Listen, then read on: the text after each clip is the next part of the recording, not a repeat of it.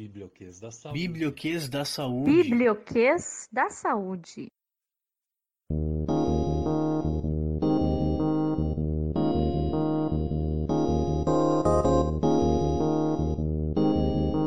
Biblioquês da Saúde é um projeto de extensão das bibliotecas da Enfermagem, Medicina e Psicologia da URGS para a divulgação das pesquisas em saúde desenvolvidas na universidade.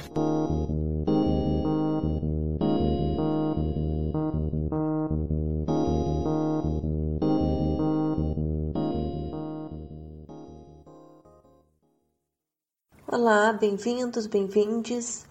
Hoje estamos gravando o episódio piloto do podcast Biblioquês da Saúde.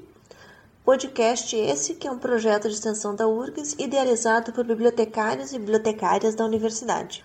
E para o episódio de estreia, nós vamos conversar com o professor Rui de Almeida Barcelos, autor e organizador do livro Memórias do Front, Vivências no Enfrentamento da Covid-19, lançado agora em maio de 2021. Rui de Almeida Barcelos é enfermeiro intensivista, chefe de enfermagem do Centro de Terapia Intensiva do Hospital de Clínicas de Porto Alegre, Rio Grande do Sul. Possui pós-doutorado e doutorado em Ciências da Saúde pela PUC do Rio Grande do Sul. É mestre em Educação pela Universidade de Caxias do Sul e especialista em Gestão de Serviços de Saúde pelo Centro Universitário Metodista IPA. Também é membro do Grupo de Pesquisa em Terapia Intensiva, o GPTI do Hospital de Clínicas de Porto Alegre, docente da pós-graduação em terapia intensiva da Universidade Federal do Rio Grande do Sul e Universidade de Caxias do Sul. Eu sou Lin, da enfermagem. Eu sou a Giovana, da enfermagem. Shirley, da Biblioteca da Medicina. Bem-vindo, Rui. Obrigada por ter aceito o convite. Olá, Rui. Meu nome é Alexandre. Eu trabalho junto com a Shirley lá na Faculdade de Medicina. O ano de 2020 será marcado como o ano que a população foi assolada por uma pandemia. Fomos surpreendidos por um vírus, o SARS-CoV-2, que nos obrigou a mudar nossas vidas, a nos afastarmos das pessoas queridas, em um ano marcado por dúvidas, incertezas e medo.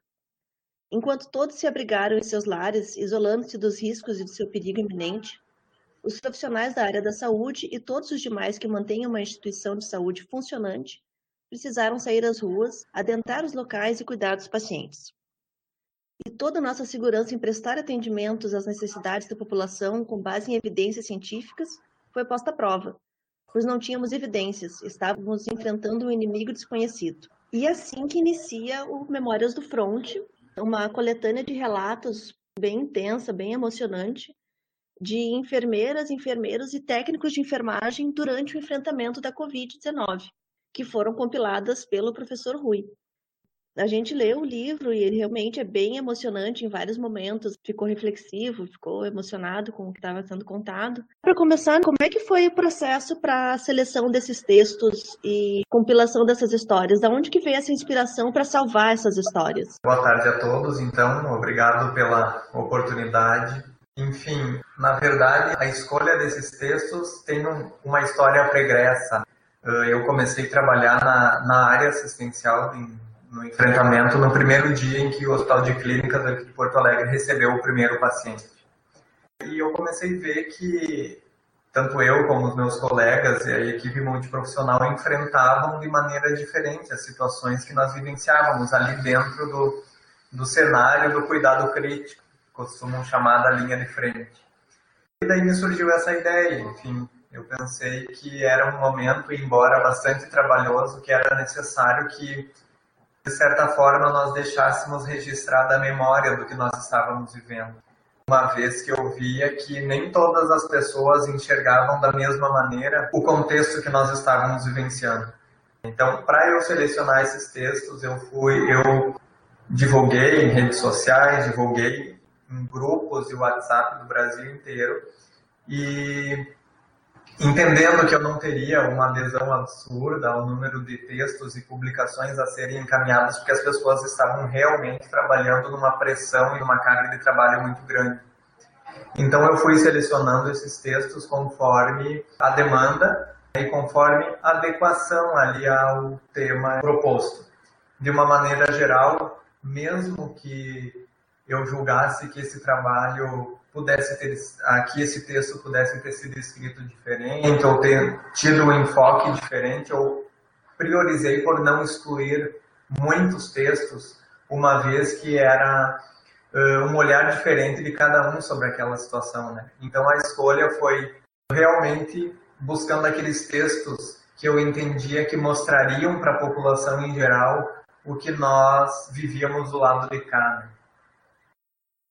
Continuando o nosso bate-papo, o que chamou mais atenção nos relatos? Qual foi o sentimento de contar essa história de tantos profissionais que enfrentam juntamente com, com a população, mas de uma forma muito mais sensível, a luta por essa pandemia do Covid? Eu acho que o que me chamou mais atenção e que me fez também querer isso é o quanto os profissionais, mesmo experientes há muitos anos na área, que é, um, por exemplo, o meu caso, eu já tinha enfrentado outra pandemia da H1N1 na vida assistencial, mas nunca tinha tido um impacto não só físico para o profissional da saúde, mas um impacto emocional muito grande. Quem lê os textos vai poder entender o quanto a pandemia e a situação de estar vivendo nela propiciou, de certa forma, vários sentimentos diferenciados nos profissionais. Para alguns, dá para observar nos textos a revolta, né, com questão de gestão da pandemia e até com a própria população que não está aqui dentro para compreender. E por outros, aquele lado de relembrar o porquê que eu escolhi estar aqui. Num dos meus textos mesmo, que eu escrevi alguns, eu, eu relato isso, que diariamente eu acabava relembrando o porquê da minha escolha profissional, quando eu vi aquelas famílias sendo separadas do seu ente querido, do seu familiar que estava ali da UTI e que de um dia para o outro nós, profissionais da saúde, tínhamos que de certa forma dizer para eles: não, agora vocês não podem mais se enxergar até o momento em que ele se recupere ou não, né, dessa dessa doença. Então eu acho que mexeu muito e o que mais me chamou a atenção foi que a maioria de nós, profissionais que relatamos as nossas vivências ali, em momento algum dissemos, ah, não aguentamos mais o cansaço físico, porque não foi só isso. Eu acho que a carga emocional no, enfrentamento da pandemia é uma das coisas que pesa ainda mais, além também do desgaste físico. Lá pelo terceiro capítulo, tem um questionamento sobre como manter a sensibilidade e até a sanidade mesmo, já que a gente está falando disso, em meio a tanta informação que chega por todos os meios e a ansiedade que isso gera, né? A mídia cobrindo 24 horas e a grupo no WhatsApp chegando informação, é o tempo inteiro não se tem um respiro de informação sobre a pandemia, sobre o que está acontecendo. E em determinado momento, uma das autoras questiona quando teremos nossas vidas de volta.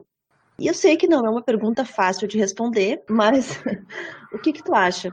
Quando teremos a nossa vida de volta? Olha, eu, enquanto profissional da saúde, eu acho que representando os demais aqui, eu acho que a gente se pergunta isso todos os dias. Embora tenhamos uma, eu tenha uma vivência de um longo tempo na terapia intensiva, em todas as situações que nós tínhamos enfrentado até hoje, a gente tinha aquela percepção de que aquilo era algo transitório, o que hoje em dia a gente parece que está sempre longe do fim. Então, se tu perguntar para qualquer profissional da, da saúde hoje quando que nós vamos ter a nossa vida de volta, eu acho que ele vai dizer eu não sei. O meu professor costumava, um dos meus orientadores dizia o seguinte, que na ciência e no amor nem nunca e nem sempre. Então, acho que ninguém vai poder te responder isso e dizer assim, quando que a gente vai ter? Ah, eu gostaria muito que fosse até agosto. Eu gostaria muito de estar aqui hoje e dizer para vocês, ah, eu acredito que em dois meses isso tudo vai acabar. Mas relembrando que na ciência e no amor nem nunca nem sempre. Nem sempre o que nós queremos é o que vai acontecer. Mas a gente espera que, apesar de tudo, a gente espera que melhore. E mesmo estando vivendo isso, mais uma vez, e vai uma onda, vem outra, nós profissionais da saúde, apesar de todo esse cansaço e de toda essa questão emocional, hoje a gente já está mais preparado para enfrentar isso. Apesar de não ser o cenário ideal, hoje nós já conseguimos enxergar a pandemia e relativamente trabalhar bem mais adaptado ao cenário que ela nos propõe. Né? Para escrever esse livro, Foi feito um convite para esses profissionais da saúde relembrarem, repassarem toda a profusão de sentimentos, de vivências, e não deve ter sido fácil. Na sua concepção, é possível que essa escrita tenha tido algum efeito terapêutico para esses profissionais? E de que forma você acha que esse livro pode impactar a vida desses profissionais e de outros profissionais de saúde que, porventura, e assim a gente espera que tenham oportunidade de ler um livro tão importante quanto o de vocês? Isso é uma questão que eu posso responder, inclusive, particularmente com alguma e representando algumas pessoas que eu conversei ao longo da elaboração e da estruturação do livro. Certamente para mim foi algo terapêutico, assim, que naquele momento em que talvez as pessoas, porque eu ainda acho, eu ainda entendo que muitas pessoas da população em geral nunca vão ter a dimensão do que de fato foi essa pandemia, o que ela está sendo do lado de cá, do lado de dentro de um hospital. Né? Também entendo que às vezes o excesso de informação acaba com que nos prejudicando nessa comunicação à população em geral. Mas eu entendo e que para mim e para algumas pessoas que eu conversei, sim, que foi algo terapêutico. Era aquela questão de que sai do plantão, talvez não tenha ninguém para conversar naquele momento, ou talvez para o teu familiar aquilo não faça tanto sentido contar, não seja um assunto tão atrativo, e escrever foi a maneira do que muitos de nós achamos de contar, de deixar registrado aquilo que a gente está vivenciando, porque embora experientes, essa vivência neste cenário que o mundo inteiro estava vivendo era a nossa primeira primeiro impacto, primeira vivência disso. Então a gente espera que as pessoas que leiam consigam ter um pouco dessa dimensão, que ao mesmo tempo em que escrever esse texto foi para nós algo terapêutico, para quem está lendo é algo esclarecedor, algo que está contando a nossa história da vivência do cuidado crítico, desse cenário da versão intra-hospitalar. Lá no capítulo 4, o tema do texto é fadiga por compaixão, sobre o cansaço que vai deixando o profissional um pouco mais endurecido em relação ao sofrimento do paciente. E como esse esgotamento também se reflete não só na relação do paciente, mas também com os colegas de trabalho. Como os profissionais da saúde têm buscado alternativas para manter a saúde mental? Com certeza, essa questão da fadiga por compaixão está sendo muito presente nos cenários da assistência à saúde. Trazendo o exemplo da nossa vivência aqui, nós tínhamos um serviço que contava com em torno de 250 profissionais e que hoje em dia tem 650. Esse estresse profissional começa até aí. Todas as equipes que trabalhavam junto há 5, 10 anos acabaram sendo separadas. Isso gerou um estresse nas pessoas ter que, em pleno caos, se adaptar ao novo e ensinar colegas novos, inclusive novas rotinas que nem nós mesmos, que éramos considerados mais antigos, estávamos preparados. Isso foi bastante desafiador. Então, nós precisávamos achar maneiras, estratégias de enfrentar isso. Precisamos pensar e fomos apoiados aqui no hospital, que foi a criação de espaços diferenciados, por exemplo, uma sala de descompressão, que é chamada, né, que nada mais é do que uma sala grande com estofados, com cadeiras, com mesas para lanches, áreas de descanso, como se fosse uma terapia que nós fazíamos, uma conversa dentro da UTI, por exemplo, que reunia aquele grupo com a equipe da psicologia. Até porque uma das coisas que impactou muito emocionalmente, por exemplo, que inclusive o cafezinho do meio do plantão não podia mais ser compartilhado. Nós não podíamos trazer um lanche e compartilhar com o colega, não podíamos tomar café com mais do que uma pessoa na mesma sala e mesmo assim mantendo o distanciamento. Então, isso impactou muito nas relações humanas. Nos mais diversos lugares tiveram que pensar em estratégias para que os profissionais da saúde conseguissem enfrentar isso. Né?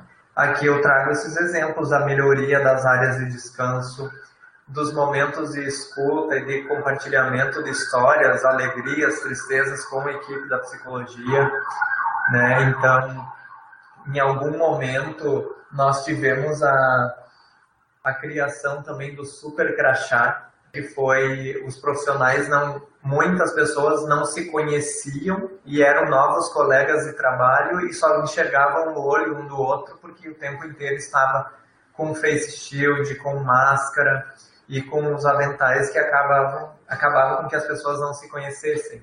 Um exemplo foi o uso desse super crachá que nós podíamos enxergar os outros como eles eram na vida normal pré-pandemia.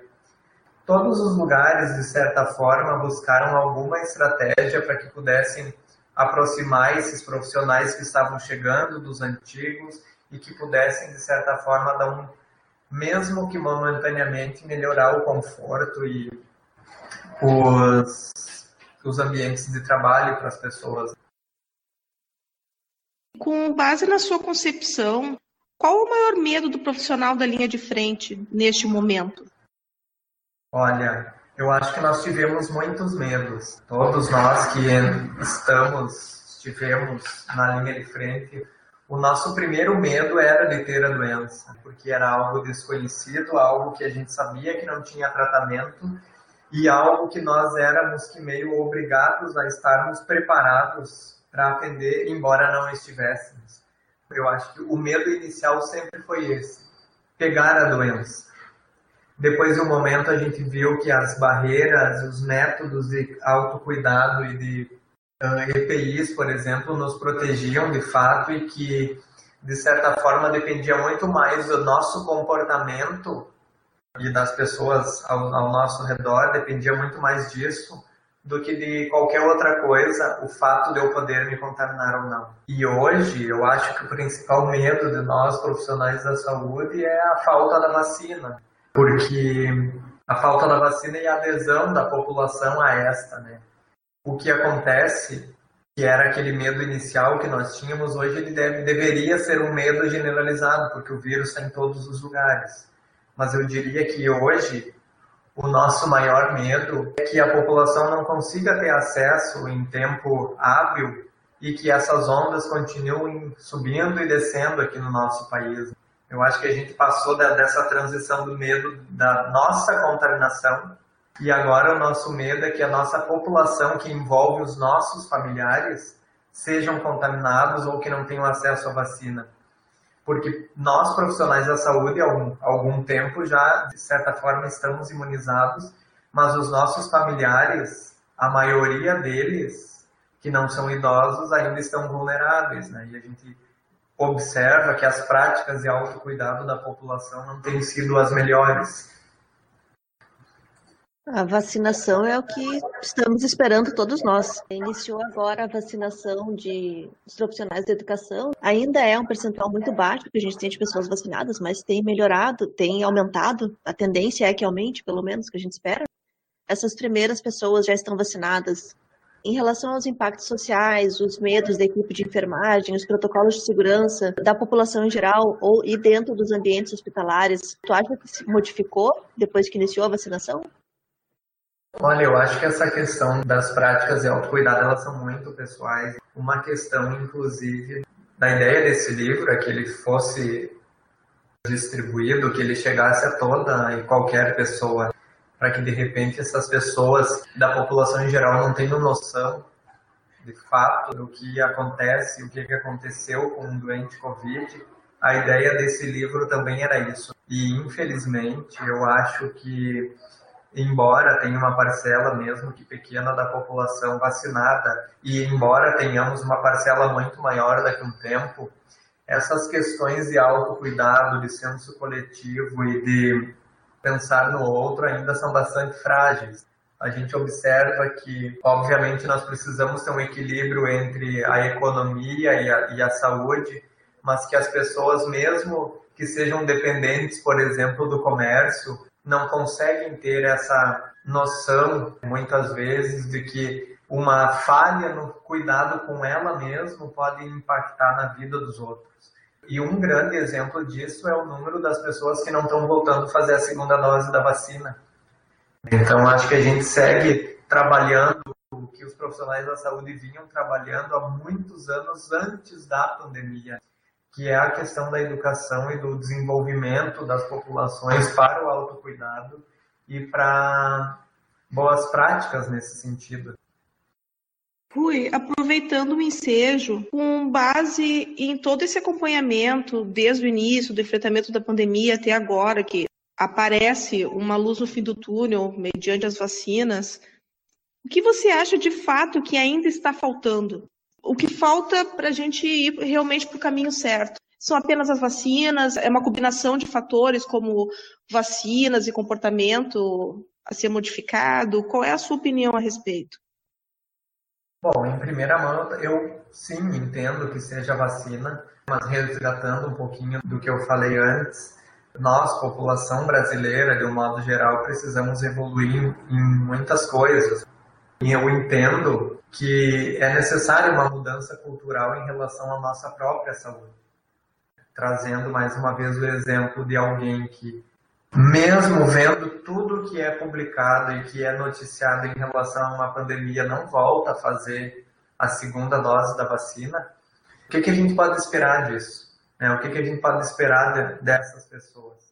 Então, isso também nos faz reforçar e relembrar mais uma vez o propósito da equipe multiprofissional na saúde.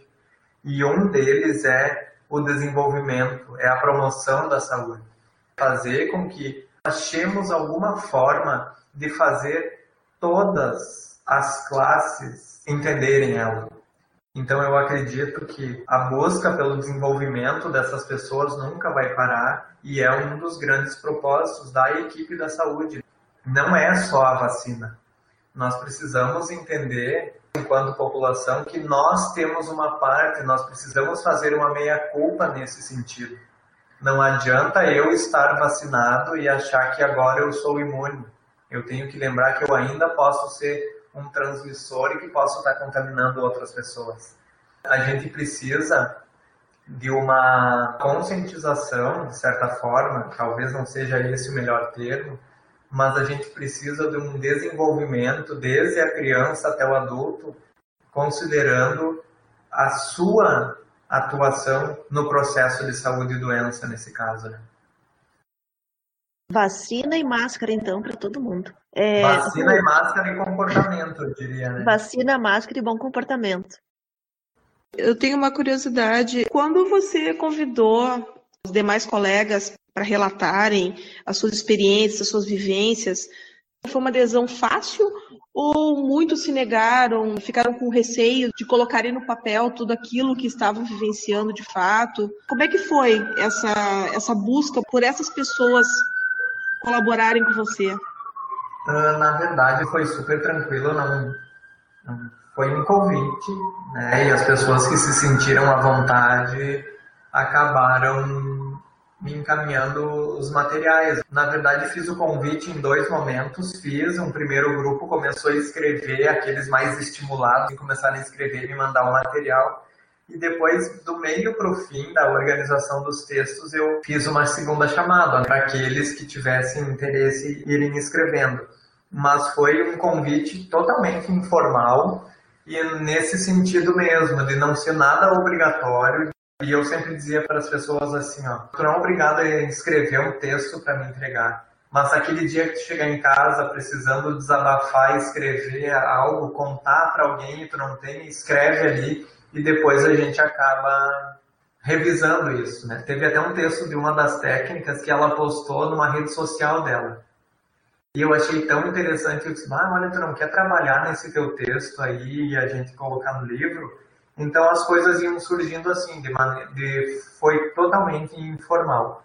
Eu enviei para as pessoas e aquelas que se sentiram à vontade me procuraram e trabalharam nos textos. Atrás de profissional paramentado, com face shield, com máscara, enfim, existe uma pessoa. A gente nessa pandemia acaba conhecendo outras pessoas, mas acaba não conhecendo por inteiro, porque o nosso rosto está coberto pela máscara, porque a gente tem que se proteger e isso tem que ser feito por todo mundo, vacinado ou não. Aquele profissional que aparece na capa do livro, tu conhece ele? Ele trabalha lá no Clínicas? Sim, eu conheço. Ele é um dos nossos técnicos de enfermagem aqui de uma das unidades. Só ah, que, assim, ele não sabia que ia ser a capa. E, inclusive, eu achava que ele sabia.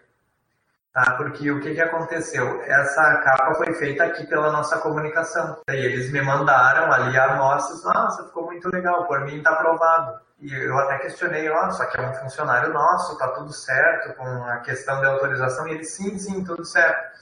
Só que esse tudo certo é que quando nós entramos no hospital, a gente já autoriza o uso da imagem. Foi até uma surpresa, depois ele veio me procurar para me agradecer por ele ter sido a capa do livro. E eu, na verdade, achava que ele já sabia. Ele é um representante dos nossos técnicos aqui do hospital. Ah, legal. Ah, e mais uma pergunta, Rui. Qual é a percepção dos profissionais da saúde vendo esse mundo aqui de fora, onde alguns negam a existência do vírus, outros sabem da existência, mas estão pouco se lixando? Como é que vocês veem isso? Nós, profissionais da saúde, já passamos por diversos sentimentos ao longo dessa pandemia.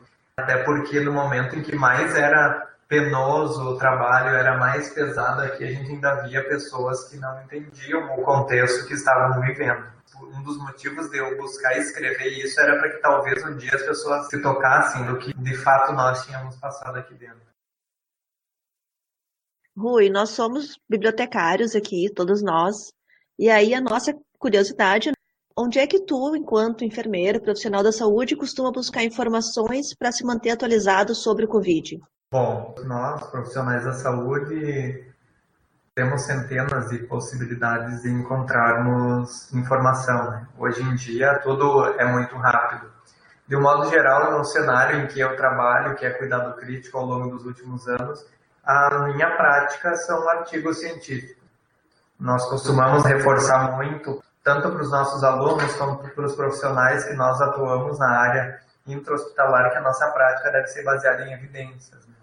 E a gente sabe que essas evidências elas têm que ser buscadas no lugar certo. Nosso autodesenvolvimento é sempre a busca em plataformas virtuais, de um modo geral, e determinados periódicos que vão nos apresentar estudos com melhores resultados e, de certa forma, mais confiáveis. Resumidamente, eu busco informações em evidências científicas, basicamente artigos da área relacionada, né? tanto a pandemia quanto a outras questões assistenciais da área hospitalar. Tu, tu queres indicar algum site, alguma revista, alguma base que tu utiliza?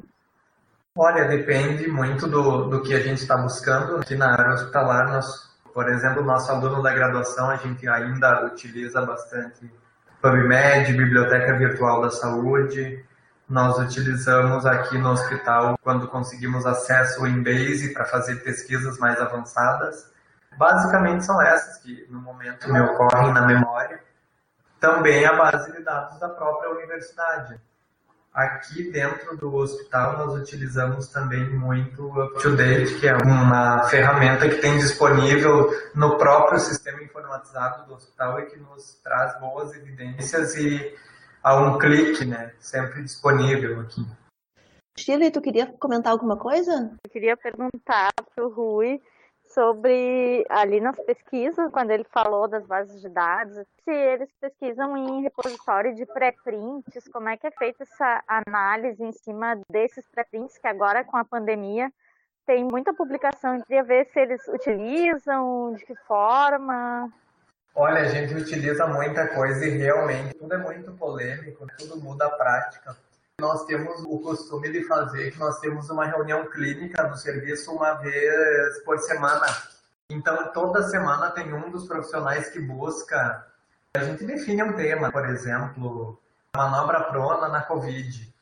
E depois disso, esse profissional busca as publicações, sejam pré-print ou não, mas trazendo o que essas evidências estão nos mostrando, né, para tentar guiar a nossa prática ou talvez não mudar nada do que a gente esteja fazendo.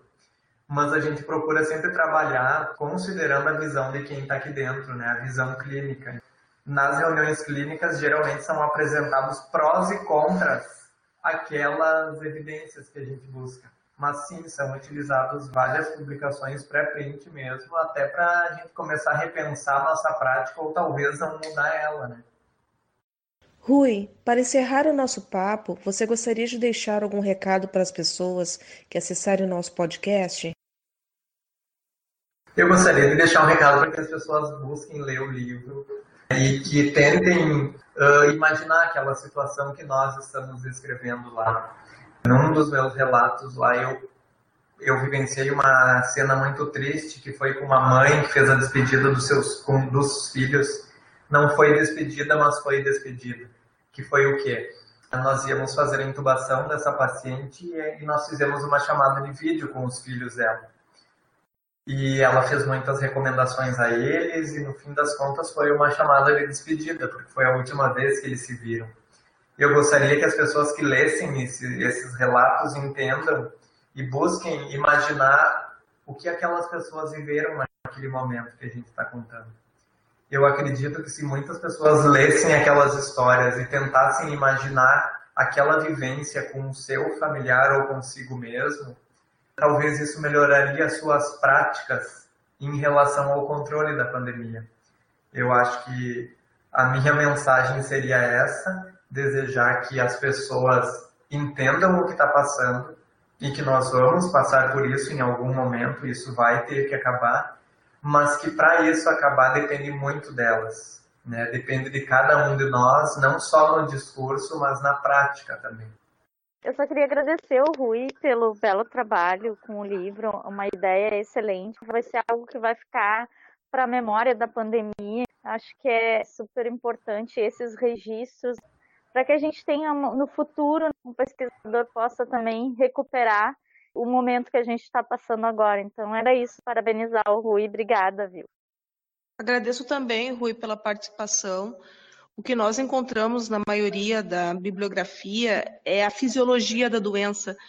E não se encontra no mercado exatamente isso, esse relato sensível de quem enfrenta no dia a dia uma pandemia que ninguém sabe como começou, quando irá terminar, como nós passaremos por isso.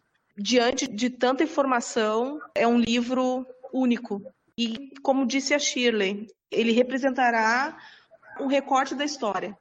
Muito obrigada, viu, por aceitar o nosso convite. Obrigada, Rui, pela participação.